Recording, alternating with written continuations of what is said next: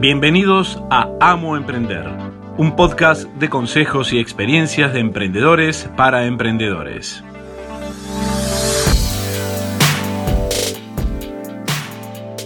Hola, bienvenidos al episodio número 25 de Amo Emprender. Mi nombre es Virginia Soles Dratman y hoy vamos a hablar de la mentalidad que tiene que tener un emprendedor o que debería tener o que quisiera tener un emprendedor, siguiendo un poco con la parte motivacional de, este área de colaborar con los emprendedores.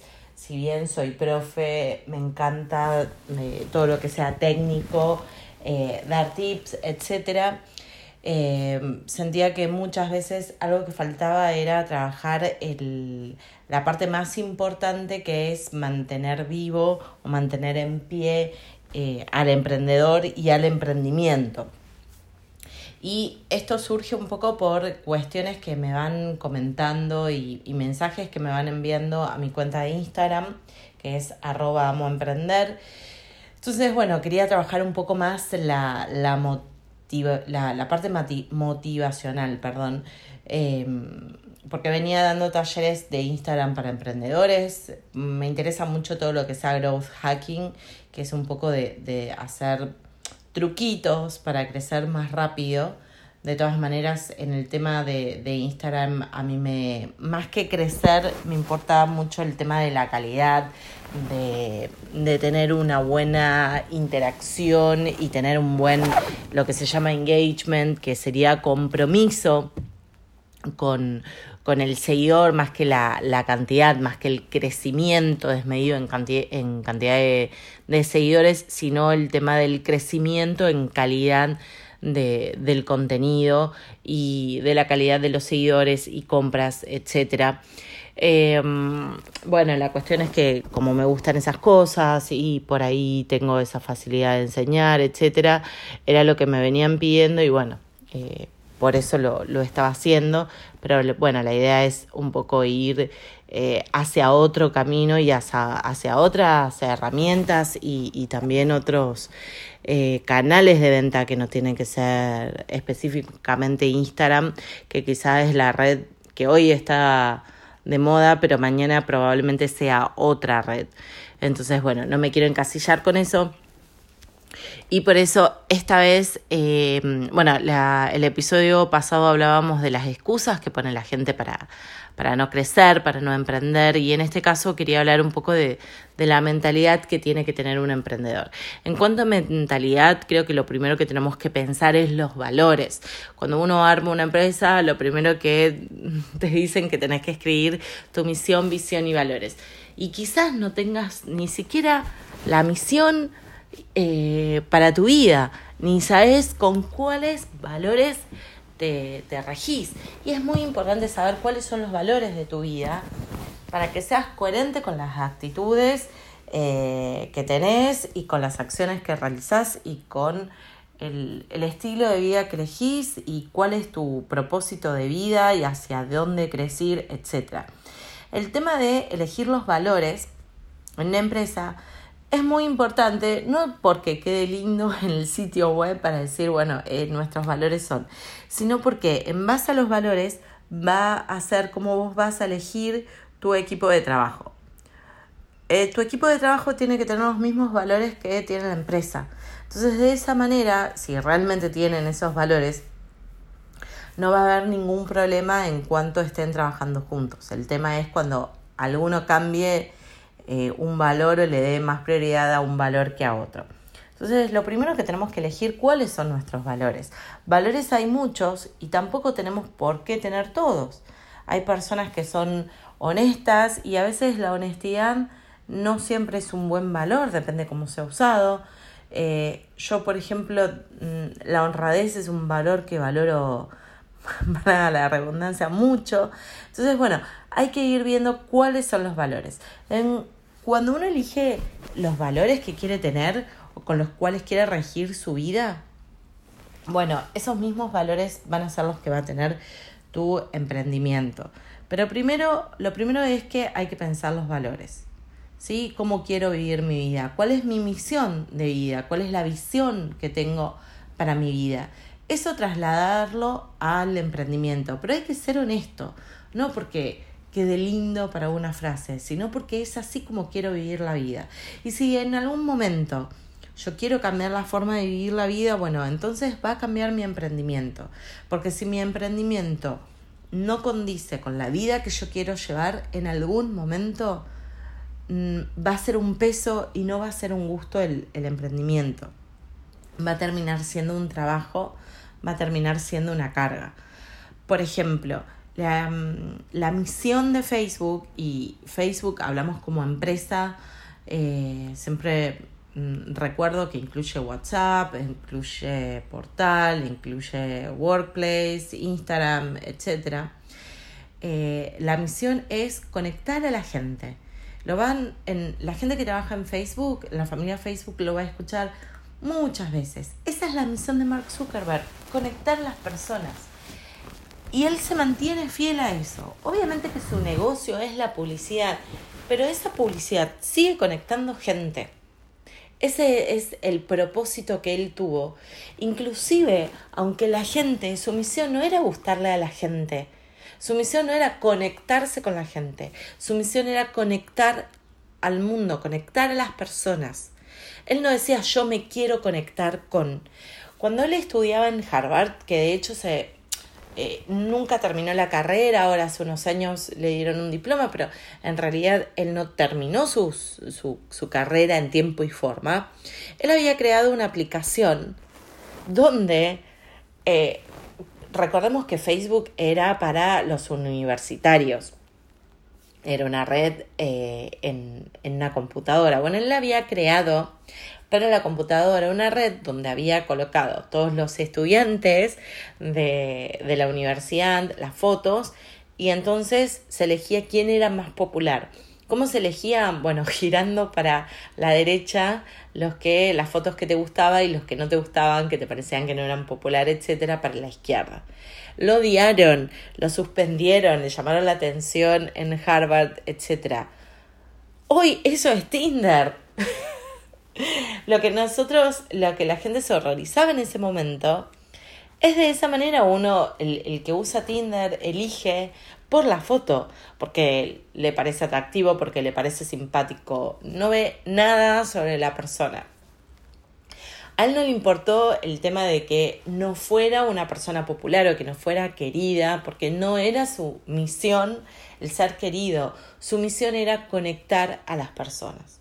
Y él sigue siendo fiel a ese, em, como ustedes quieran pensarlo, pero digamos, es mantenerse en el camino que quieren hacer. Eh, entonces, bueno, pensar cuál es la misión que ustedes tienen para la vida. Es muy filosófico, la realidad es que no nos lo enseñan en las escuelas, nuestros padres tampoco, nos dicen, bueno, ¿qué querés ser de grande? Bombero, policía, pintor. Nadie nos dice, cuál es tu misión de vida. A lo mejor tu misión de vida es formar una familia, eh, mm, crear, hacer más lindo el, embellecer el mundo a través de, de la arquitectura, etcétera. Bueno, hay que hacer un trabajo un poco más personal en cuanto a encontrar cuál es la misión de vida y que esa misión sea em, esté mm, esté en relación con la misión que tiene mi emprendimiento, o sea, como que combinen y que coordinen. Para todo esto yo les recomiendo trabajar con alguien, o sea, no siempre es un trabajo que uno puede hacer solo y necesita la guía de alguien más, puede ser un mentor, puede ser un coach, puede ser un psicólogo. En mi caso, creo en el valor del coaching, de la ayuda del otro y del poder retribuirle al otro, porque muchas veces uno dice, bueno, un mentor, alguien que sabe más, que me ayuda, y no siempre, si al no ser una, si no es una relación en donde las dos partes ganan, la parte que termina perdiendo el tiempo y la energía colaborando con el otro, empieza a no dar el 100% de, del tiempo y la energía porque tiene otras prioridades. Entonces, el coach, al nosotros estar pagándole puede cumplir eh, esa función. Entonces, bueno, y en, y en el transcurso de mi vida he tenido distintos coach, los tengo hoy en día varios y depende cuál es el objetivo que, que quiera trabajar.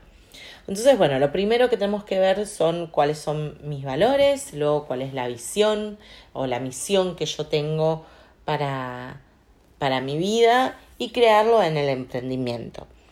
Y hay que, eh, una, un, un mensaje que me mandaron esta semana fue de que cómo hacía para emprender y tercerizar, porque yo siempre hablo de que una cosa es un emprendedor y otra cosa es un autoempleado. Son dos cosas totalmente diferentes. El autoempleo es yo soy solo, hago mi trabajo solo y me gano un sueldo.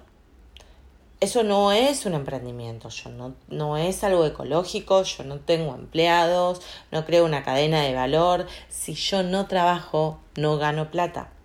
Si yo no trabajo, mi empleo, mi, bueno, mi emprendimiento no funciona. Entonces, ¿cómo hacerlo trabajar? Entonces, bueno, esta persona evidentemente estaba en esa situación y me preguntaba cómo hacer si no tenía ingresos para, em, para empezar a tercerizar y para poder crear un emprendimiento. ¿Y cómo hacer si él le ponía el 100% de las ganas, pero las otras personas no le ponían? O sea, se refería a los empleados. Porque un empleado le va a poner el 100% de las ganas a una empresa que no es de él. Esa es una pregunta que te dejo para que lo pienses. Obviamente no le va a poner el 100% y te va a pasar a lo mejor si tenés socios, que no todo el mundo tiene la misma voluntad que vos o a lo mejor le pone más energía en otra área que vos no se la ponés, porque tampoco es que seamos honestos. Nosotros ponemos 100% de, de, de nuestra energía, pero no, no está enfocada en todas las áreas del negocio. Probablemente te guste más hacer algo y le pongas más energía a eso, inclusive a los autoempleados les hablo, que probablemente les guste más producir y menos vender. Entonces, no es que uno le pone 100% de la energía a todas las áreas, le usa el 100% de la energía que tenemos y la divide en varias áreas. Entonces, no podemos pretender que el empleado sienta lo mismo, que el empleado esté 24 horas pensando como lo estamos nosotros. Bueno, ¿qué hacer en ese caso? Primero agradecerle al empleado. Si no hubieran empleados y si no hubiera personas que no tienen mentalidad emprendedora, bueno, todos seríamos emprendedores y no podríamos emprender porque no tendríamos mano de obra. Entonces, primero agradecerles y segundo, lo que podemos hacer es hacerlos parte. Por ejemplo, Starbucks lo que hace es hacerlos socios. Les da la posibilidad de comprar acciones de la empresa para que se sientan parte de la compañía, para que vean que si ellos producen más, si ellos generan más ganancias, van a ganar en última instancia porque tienen acciones, la empresa crece y ellos crecen con la empresa.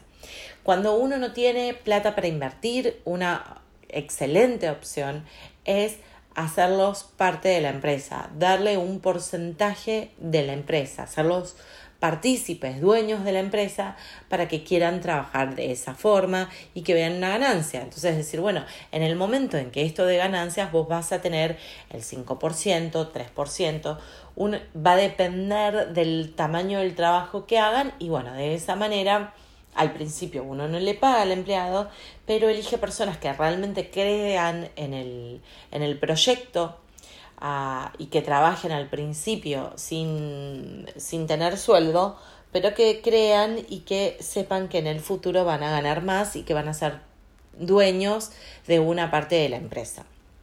Obviamente hay que eh, querer ceder parte de la empresa, pero bueno, la otra opción si no hay plata es ir y buscar inversores o pedir un préstamo, una hipoteca, etcétera.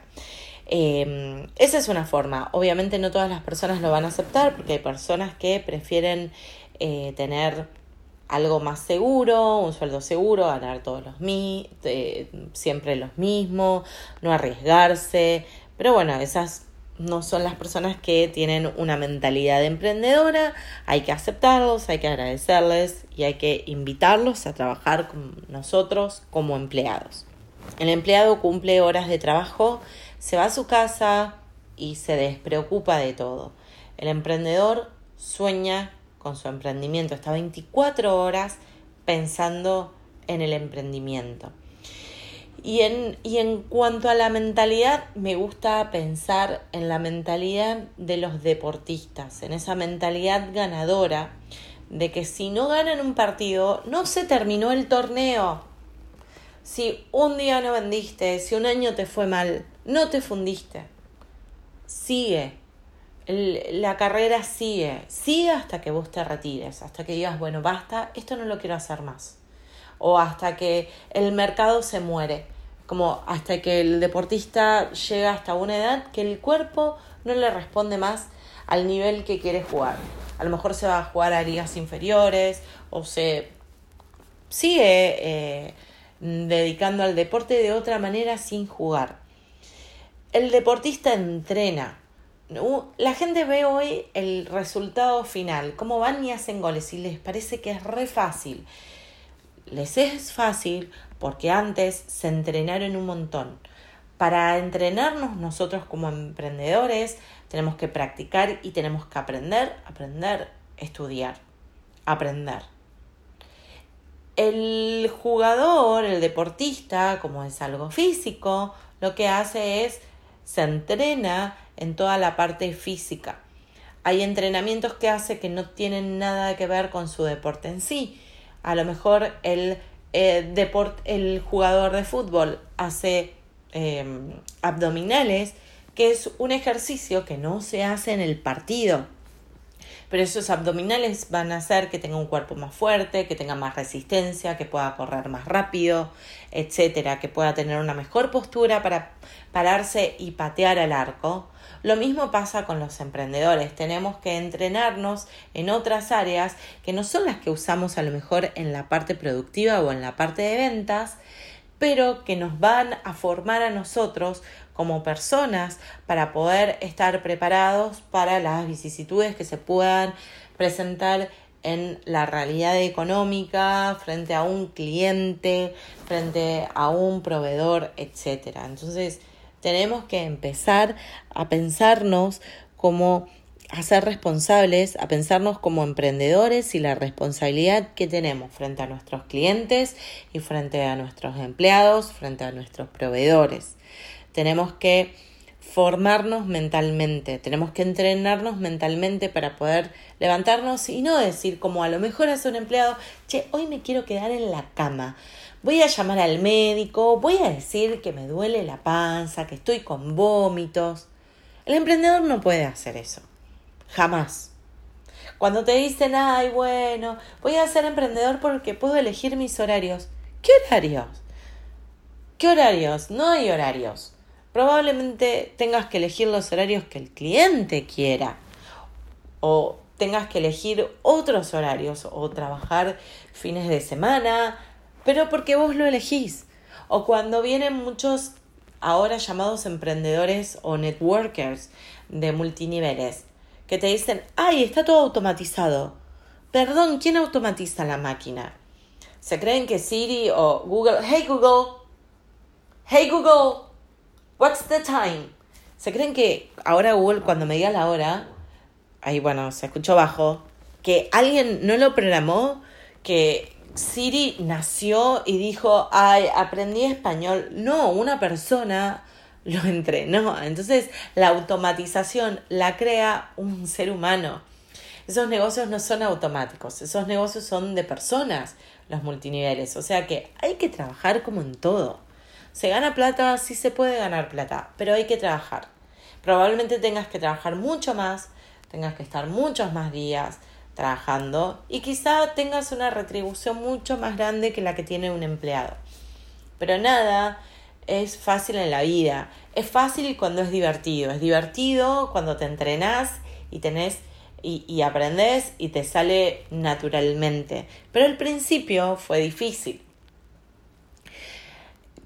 todo lo fácil es lo que te gusta. Entonces, si vos elegís algo que no tiene que ver con tus valores ni tus principios, simplemente porque está de moda emprender, no te va a ser fácil, te va a ser un peso, te va a ser una carga. El emprendedor no elige horarios, no elige un montón, no elige las vacaciones, no es que te podés tomar vacaciones cuando quieras. Si vos vas a vivir viajando, vas a viajar trabajando.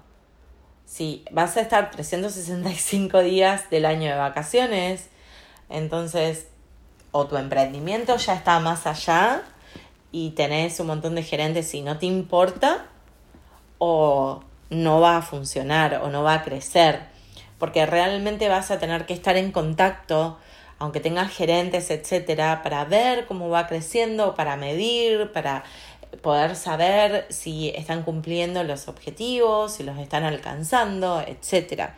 Entonces, el emprendedor puede viajar todas las veces que quiera, sí, pero va a tener que trabajar en esos viajes. A lo mejor a vos tu emprendimiento te guste tanto que no le llames trabajo, está bien, pero no es que te la vas a pasar jugando al fútbol cuando tu emprendimiento a lo mejor es bursátil y te dedicas a la parte financiera de acciones que tiene que ver jugar al fútbol con estar en una computadora mirando cómo suben y bajan los bonos. Entonces, te dejo para que pienses todas estas reflexiones.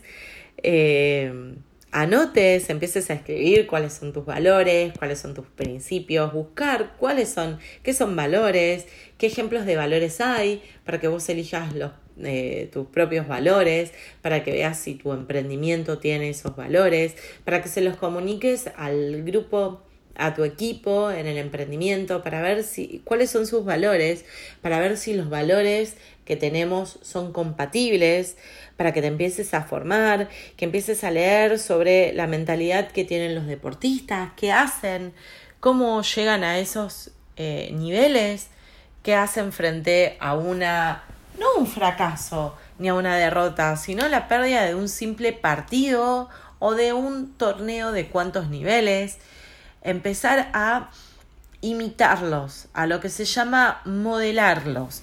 Modelar es tomar un ejemplo de una persona exitosa, de un, eh, si querés un emprendimiento, algo que vos realmente admires y que lo modeles, que empieces a ver qué es lo que hace, qué actitudes tiene, eh, qué hace frente a ciertas situaciones, qué estudió, qué aprendió, qué libros leyó, a quiénes escuchó, quiénes son sus líderes, a quienes admiran. Modeles ese pensamiento y empieces a rodearte de las mismas eh, cosas y del mismo input que tiene esa persona o que tiene ese emprendimiento para poder entender cómo piensa esa persona y al fin y al cabo poder pensar de esa forma. Así que bueno, te invito a que hagas toda esa tarea. Si te gustó este episodio, te invito a que lo compartas con otras personas, que visites mi página amoemprender.com, envíame los mensajes que quieras pedime sobre qué temas querés que charlemos. En Instagram, amo emprender. También realizo vivos donde podés hacer tus consultas. Trato de responder lo más que pueda. Así que bueno, nos vemos en Instagram y en el próximo episodio de Amo Emprender. Gracias. Este fue otro episodio de Amo Emprender. No te olvides de suscribirte en iTunes o escucharnos online en www.amoemprender.com barra podcast.